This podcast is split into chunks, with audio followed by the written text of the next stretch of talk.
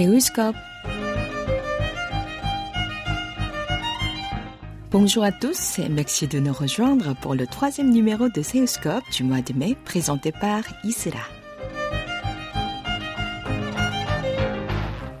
Catherine Germier-Hamel est une femme entrepreneure française qui est à la tête de la société Millennium Destination fondée en 2016. En pleine crise du Covid-19, elle vient de passer une expérience unique en France puis en Corée du Sud où elle est installée depuis presque 15 ans. Sortant tout juste de son autoconfinement de 14 jours à Séoul après un confinement général en Normandie, notre invitée commence par nous raconter ce qu'elle a vécu dans les deux pays. Je suis rentrée en France euh, mi-mars pour un décès malheureusement dans ma famille, c'était ma belle-mère, et euh, en Normandie. Et très rapidement, on a appris que euh, on ne pourrait pas rentrer normalement en Corée au bout de ces deux semaines, pas parce que la Corée ne voulait pas nous recevoir, mais parce qu'en fait notre avion avait été annulé. C'est-à-dire que la veille de notre départ pour la Corée, notre avion a été annulé.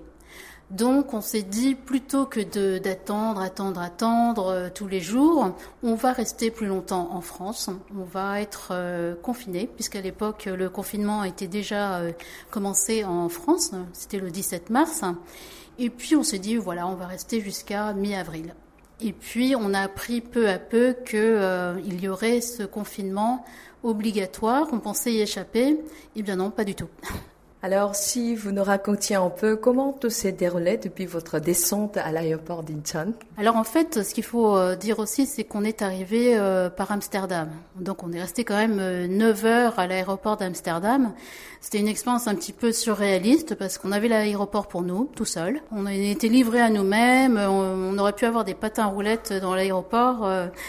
Personne nous aurait dit quoi que ce soit. Et en fait, en Corée, quand on est arrivé, alors là, ça a été la, la prise en charge totale. Et euh, tout a commencé quand on a euh, commencé pour, à prendre pour la première fois notre température. Et ensuite, on est venu nous accueillir en nous faisant remplir tout un tas de papiers, en téléchargeant cette application, en nous demandant tout un tas d'informations. Mais on était quand même sûr de nous parce qu'on a quand même un visa euh, de, longue durée. Donc, euh, on ne se sentait pas comme des touristes. Hein. En plus, bon, ça fait quand même 15 ans qu'on habite en Corée, euh, mais on ne sait jamais. Bon, ensuite, on est passé par l'étape de l'immigration et de, des douanes. Quelques petits problèmes parce qu'on nous avait donné des mandarines dans l'avion et on s'est fait arrêter. En fait, on pensait que c'était pour le fromage, mais pas du tout. C'était pour les mandarines. Et ensuite, après, on sort de l'aéroport et on se dit, ben voilà, on est libre, on va pouvoir rentrer chez nous. Eh ben non, pas du tout. Euh, on nous a amené un stand où on nous a fait euh, le fameux test Covid. Alors je dois dire que ça fait très mal, mais c'est pas une douleur qui dure. Voilà, ça fait très mal sur le coup, ça dure deux minutes. Voilà. Donc retempérature. Ensuite, on nous emmène dans un bus qui nous emmène dans un centre pour attendre les résultats. Donc on a attendu, euh, on nous a enfermés dans une chambre.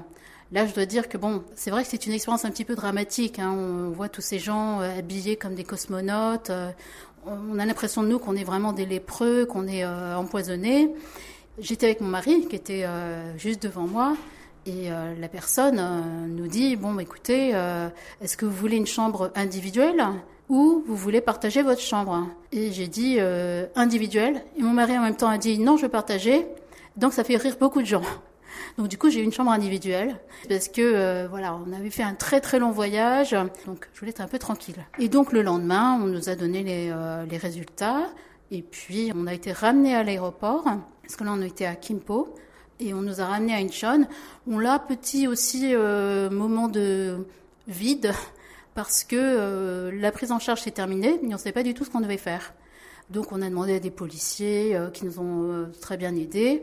On a pris un taxi. Le taxi nous emmenait chez nous. Et on s'est retrouvé avec tous nos papiers, notre application. On ne savait pas vraiment euh, ce qui allait nous attendre, juste qu'il fallait prendre nos températures. Et petit à petit, nos coordinateurs nous ont appelés pour nous dire euh, qu'on allait recevoir euh, des kits, donc pour prendre la température et de la nourriture après les 14 jours, tout seul.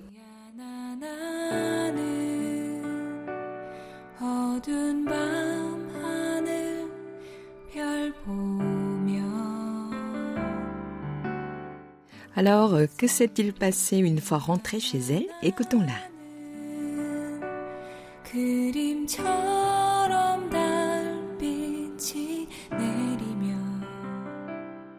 Euh, les journées se sont passées euh, de façon très routinière, avec deux événements euh, les plus importants de la journée, c'est la température. Et entre-temps, je dirais qu'en fait, bon, on a eu la chance quand même d'avoir un appartement qui n'est pas trop petit. Donc, euh, mon mari et moi, on avait chacun notre espace. Bon, il y a quand même eu euh, des tensions, hein, parce qu'on n'a pas toujours l'habitude, effectivement, de rester enfermé sans pouvoir s'échapper euh, avec son, son compagnon, qu'on voit 24 heures sur 24. Et donc euh, voilà, ça c'est la partie un petit peu difficile. Bon, heureusement aussi on est au 21e siècle, donc euh, il y a Internet. Euh, moi pour m'occuper effectivement, j'ai beaucoup lu de, rapports en ligne, d'articles. Et puis finalement c'est un petit peu aussi un repos forcé. On n'est pas obligé effectivement de courir partout, d'aller dans des rendez-vous. Je vais pas non plus idéaliser la, la quarantaine hein, ou la quatorzaine comme on dit, mais en fait il faut prendre l'aspect positif des choses aussi et surtout se dire dire que euh, c'est pas une punition. Euh, c'est vraiment pour euh, ne pas contaminer les autres. Qu'est-ce qui était le plus dur en restant deux semaines renfermé chez vous? De ne pas pouvoir sortir, d'être privé de cette liberté. Je me souviens que souvent j'avais ce réflexe de, vouloir ouvrir la porte et je me disais mais tu peux pas, t'as pas le droit. Donc je m'attendais à voir des, des, gens cachés derrière ma porte ou ma voisine qui me surveillait. On devient un petit peu paranoïaque. Mais en même temps, euh, c'est pas tellement dur euh, quand on la vit à deux et chez soi. Je pense que pour euh, mes amis qui l'ont vécu dans un centre et tout seul, je pense que la solitude doit être quelque chose de, de très pesant. Cette solitude forcée, de ne pas avoir de repères euh, et de ne voir personne, à part les, gens qui vont vous apporter euh, votre nourriture. Moi, je me souviens quand ils sont venus nous déposer notre nourriture, ils se sont sauvés euh, dans les escaliers, à peine eu le temps de crier merci, et donc on se sent un petit peu exclu. Et une fois libéré entre guillemets, qu'avez-vous fait en premier? Bah, De descendre les poubelles. Et c'était une erreur parce qu'il fallait pas les descendre, donc on les a remontées. Et puis aussi sortir pour aller euh, faire des courses. Et puis aussi ben, de, de voir des gens, en fait. Et vous avez raconté tout cela sur Facebook. Quelle a été la réaction de votre famille et de vos amis? De temps en temps, j'avais des réactions euh, bah, positives, euh, mais pas beaucoup. Jusqu'au jour où euh, ma mère m'a appelée, toute excitée, comme d'habitude. Et elle me dit, Cathy, en fait, on rigole beaucoup de, de, voir tes aventures, c'est super. Et toute la famille le lit. Et là, je me suis dit, bon, Catherine, c'est un mini gloire, mais euh, j'ai pas voulu écrire sous la pression. Mais en même temps, je me suis dit, tu as peut-être aussi euh, un devoir, voilà, de, divertir les gens. C'est-à-dire qu'en fait, moi, comme je le dis dans mes messages, je n'ai aucun talent pour euh, faire des masques. Euh, je suis nulle en couture. Je pensais que j'étais bonne en cuisine, mais finalement, je suis nulle en cuisine. Donc, je me dirais, euh, mon talent, c'est de, bah, d'écrire, euh, de, faire rire les gens. Euh, donc, servons-nous de ce talent pour justement aider les autres. J'étais effectivement ravie de pouvoir faire passer le temps aux personnes, leur changer les idées et surtout leur faire oublier leur malheur.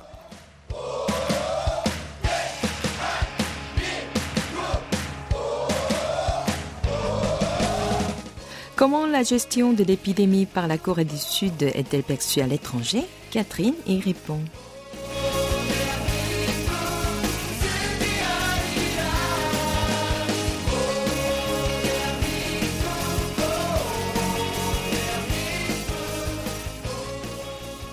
Vu de la France, c'est un exemple. Ce qui se passe à Séoul, c'est vraiment un modèle, c'est un exemple. Les gens sont vraiment impressionnés euh, par euh, la discipline des Coréens, euh, par ces efforts collectifs, par ce professionnalisme, par cette façon effectivement de gérer une crise sanitaire, je dirais de façon magistrale. Bon, maintenant, ensuite, il faut bien expliquer que les Français ne sont pas les Coréens. ils sont râleurs. Dès qu'on leur demande de faire quelque chose, ils font le contraire. Donc c'est vrai que parfois on se dit, il faudrait obliger les Français à sortir pour que peut-être ils restent. Donc je dis en plaisantant, hein, je sais que c'est difficile pour les Français, il faut faire preuve de, responsabilité individuelle, de civisme, de ne pas voir ce confinement comme une sanction, comme quelque chose que, euh, qui nous punit de choses qu'on n'a pas faites. Personne n'est coupable de quoi que ce soit. Et je pense que euh, Il faut qu'on suive l'exemple de la Corée au-delà de ces, de ces techniques, qui peut-être même ne marchent pas toutes pour la France pour beaucoup de raisons. Euh, les gens y mettent du leur, en fait. C'est-à-dire que les gens participent, c'est-à-dire qu'en fait, il faut jouer le jeu. Voilà. Il faut la jouer collective, comme on dit.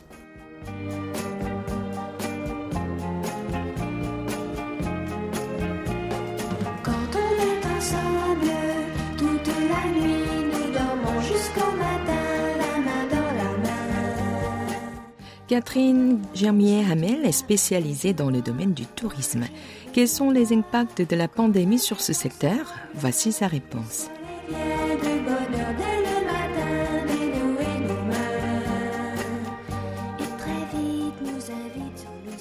Secteur du tourisme et de l'hôtellerie et en plus de l'éducation, euh, sont tous touchés euh, de plein fouet par euh, ce Covid. Bon, l'éducation, dans une certaine mesure, on peut faire des cours en ligne, mais pour le, le tourisme et l'hôtellerie, c'est Euh, les gens ne voyagent plus, les gens que ce soit pour les vacances ou pour euh, le, tourisme d'affaires, euh, il n'y a plus de déplacement. Un secteur qui est sinistré. Effectivement, c'est très préoccupant. Le tourisme, hein, c'est pas quelque chose qu'on peut stocker. Quand les gens ne voyagent pas, c'est fini. Et selon vous, est-il possible de voyager tout en respectant la distanciation sociale toujours préconisée par le gouvernement? Oui, je pense que c'est possible de, euh, de, voyager en respectant cette euh, distanciation. Mais une fois de plus, je pense que si on demande aux gens de respecter cette euh, distanciation, automatiquement, psychologiquement, ils vont vouloir se rapprocher. Qu'est-ce qu'on peut faire? C'est la nature humaine. Il faut qu'ils fassent preuve un petit peu de discipline, qu'on les aide un petit peu en leur donnant justement des repères. on a vu à l'aéroport, il y avait tout un tas de, de rubans adhésifs qui étaient mis sur les chaises pour effectivement empêcher les gens de se coller les uns aux autres. Ça va demander des aménagements, mais je pense que c'est pas impossible. Comme vous êtes très engagé également dans l'environnement, le nouveau coronavirus influence-t-il aussi ce secteur? Beaucoup de gens se réjouissent euh, parce que euh, n'y a plus d'avions qui volent, euh, les gens ne sortent plus, il y a moins de, de, déplacements en voiture. Les gens se disent mais voilà, en fait c'est c'est un miracle pour l'environnement. Je dirais qu'il ne faut pas se réjouir trop parce qu'en fait une fois que les gens vont repartir, il est possible qu'on revienne comme avant à des mauvaises habitudes et j'ai peur malheureusement que euh, ça revienne comme avant. Et euh, j'aimerais, ça c'est mon souhait aussi, que, que les gens ne se réjouissent pas trop vite et qu'ils comprennent qu'on doit effectivement changer de comportement parce que ce, cette crise est aussi une conséquence de tous ces comportements euh, qui ne sont pas durables ou responsables.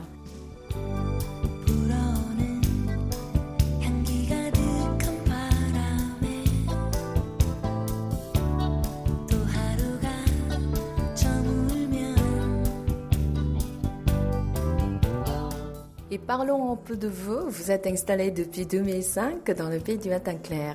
Pourquoi avez-vous choisi ce pays? Je ne l'ai pas choisi. En quelque sorte c'est lui qui nous a choisi parce qu'en fait mon mari euh, a reçu cette opportunité de travailler à l'ambassade euh, de France à Séoul. Donc je l'ai suivi comme une aventure. C'est-à-dire en fait euh, je ne sais pas du tout à quoi m'attendre. J'avais à cette époque plus de travail puisque j'avais démissionné et pour moi c'était vraiment vraiment une page blanche. Euh, je regrette absolument pas. Et on s'est tellement plu que finalement, au bout de 4 ans, on a décidé de rester. Donc là, on, maintenant, on en est euh, à 15 ans. Donc du coup, c'est mon mari qui me suit, c'est plus moi qui, euh, qui le suis. Euh, J'en suis ravie. Et donc du coup, j'ai vécu, euh, on a vécu de nombreuses aventures euh, qui nous ont donné envie de rester euh, d'année en année. Ça n'a jamais été un, un, plan à long terme. Finalement, la Corée maintenant, c'est notre choix. Et comment est née votre passion pour le voyage? Depuis toute petite, hein, mes parents déjà m'ont donné envie de voyager parce que eux-mêmes étaient nés à l'étranger. Donc ils sont nés en Asie du Sud-Est, bien qu'étant de nationalité de culture française, ils sont nés en Indochine, donc euh, mon père au Vietnam et ma mère euh, au Cambodge. Moi je suis née en France hein, et mes parents nous parlaient ben, de toute cette vie en Asie euh, et ça m'a pas donné envie de découvrir l'Asie, mais vraiment l'envie justement de, sortir de ma zone de confort. J'avais envie de découvrir d'autres horizons, d'autres cultures. Je voulais faire le tour du monde monde. C'était vraiment une passion, euh, pas uniquement égoïstement pour euh, voyager, m'évader, mais aussi pour rencontrer d'autres personnes. Et ce qui est important à dire aussi, c'est euh, aider ces personnes. C'est-à-dire qu'en fait, j'avais vraiment l'impression d'être privilégiée. Pour moi, le voyage, c'était surtout pour aider les autres qui ont moins de justement de chance, apporter à mon niveau mon aide, et puis aussi comprendre tous ces gens-là et comment aussi euh, je pouvais les aider à mieux supporter leur situation? Y a-t-il un voyage qui vous a particulièrement marqué ici en Corée du Sud? Le voyage qui m'a le plus plu, c'est le, voyage sur les traces de Wonyo Dessa, euh, le moine Wonyo. C'était un projet sur lequel j'ai travaillé où on devait effectivement retracer euh, ce voyage qu'il a fait de Gyeongju, où il est parti, jusqu'à Pyeongtaek, où il a été euh, illuminé. Donc en fait, on a fait un, voyage aussi euh, à Gyeongju avec euh, des ambassadeurs, des diplomates, des gens du voyage, mais des gens qui travaillent dans le domaine du voyage, des agences de voyage, etc., pour leur présenter justement ce parcours initiatique qui a mené Wonyo de, de Gyeongju à Pyeongtaek. Et on voulait en faire une sorte de produit touristique et bon, malheureusement, ça n'a pas abouti pour de multiples raisons, mais euh, j'ai toujours en tête euh, justement de faire vivre ce parcours de Wanyo.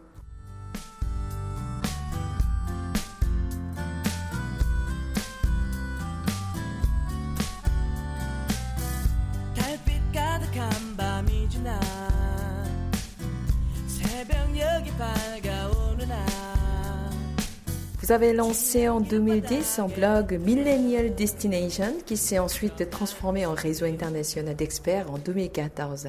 Quel type d'activité menez-vous? Le plus important pour moi, c'est euh, d'utiliser le tourisme comme euh, un outil pour l'aide au développement. C'est-à-dire qu'en fait, avant de venir en Corée, j'ai travaillé pendant dix ans dans une entreprise qui euh, faisait du conseil pour euh, le développement dans le domaine de l'eau et de l'assainissement. Et ça m'a amené justement à, travailler pour des projets touristiques parce qu'il y avait des complexes hôteliers qui souhaitaient améliorer leurs services d'eau et d'assainissement. Et je me suis intéressée de plus en plus euh, au tourisme pour l'élimination de la pauvreté.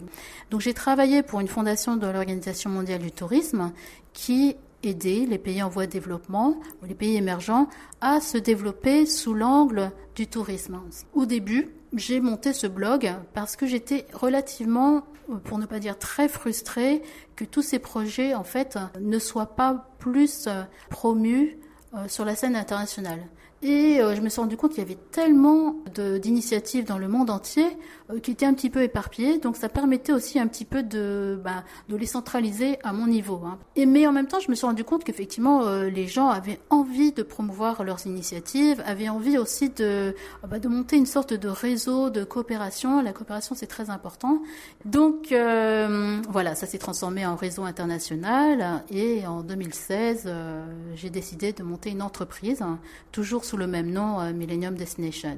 Donc Millennium Destination fait euh, du conseil en marketing touristique et développement durable touristique, euh, de la formation également, de la sensibilisation avec des, ateliers qui ciblent les adultes mais pas uniquement. Et puis aussi Millennium Destination monte des produits, des initiatives comme par exemple Millennium Hikers, qui est en fait un club, on va dire, de, de randonnée durable pour promouvoir à travers la randonnée, la marche, euh, des pratiques euh, écologiques et des pratiques aussi qui sont au bénéfice des communautés locales. Avant de nous quitter, notre invité nous dit comment le Covid-19 va changer sa vie beaucoup appris de moi-même sur euh, mon rapport avec les autres, sur mon rapport avec le temps et aussi sur, euh, je dirais, le sens de ma vie. C'est très important euh, pour tous, justement, de se dire qu'en fait, la vie, c'est une expérience. Encore plus, j'ai envie d'aider les autres. J'ai vraiment envie de me mettre au service des autres. Et souvent, j'ai souffert de ne pas pouvoir suffisamment aider. Ce confinement m'a appris à aider à mon niveau. chacun a un énorme potentiel de donner pour plus euh, aider les autres.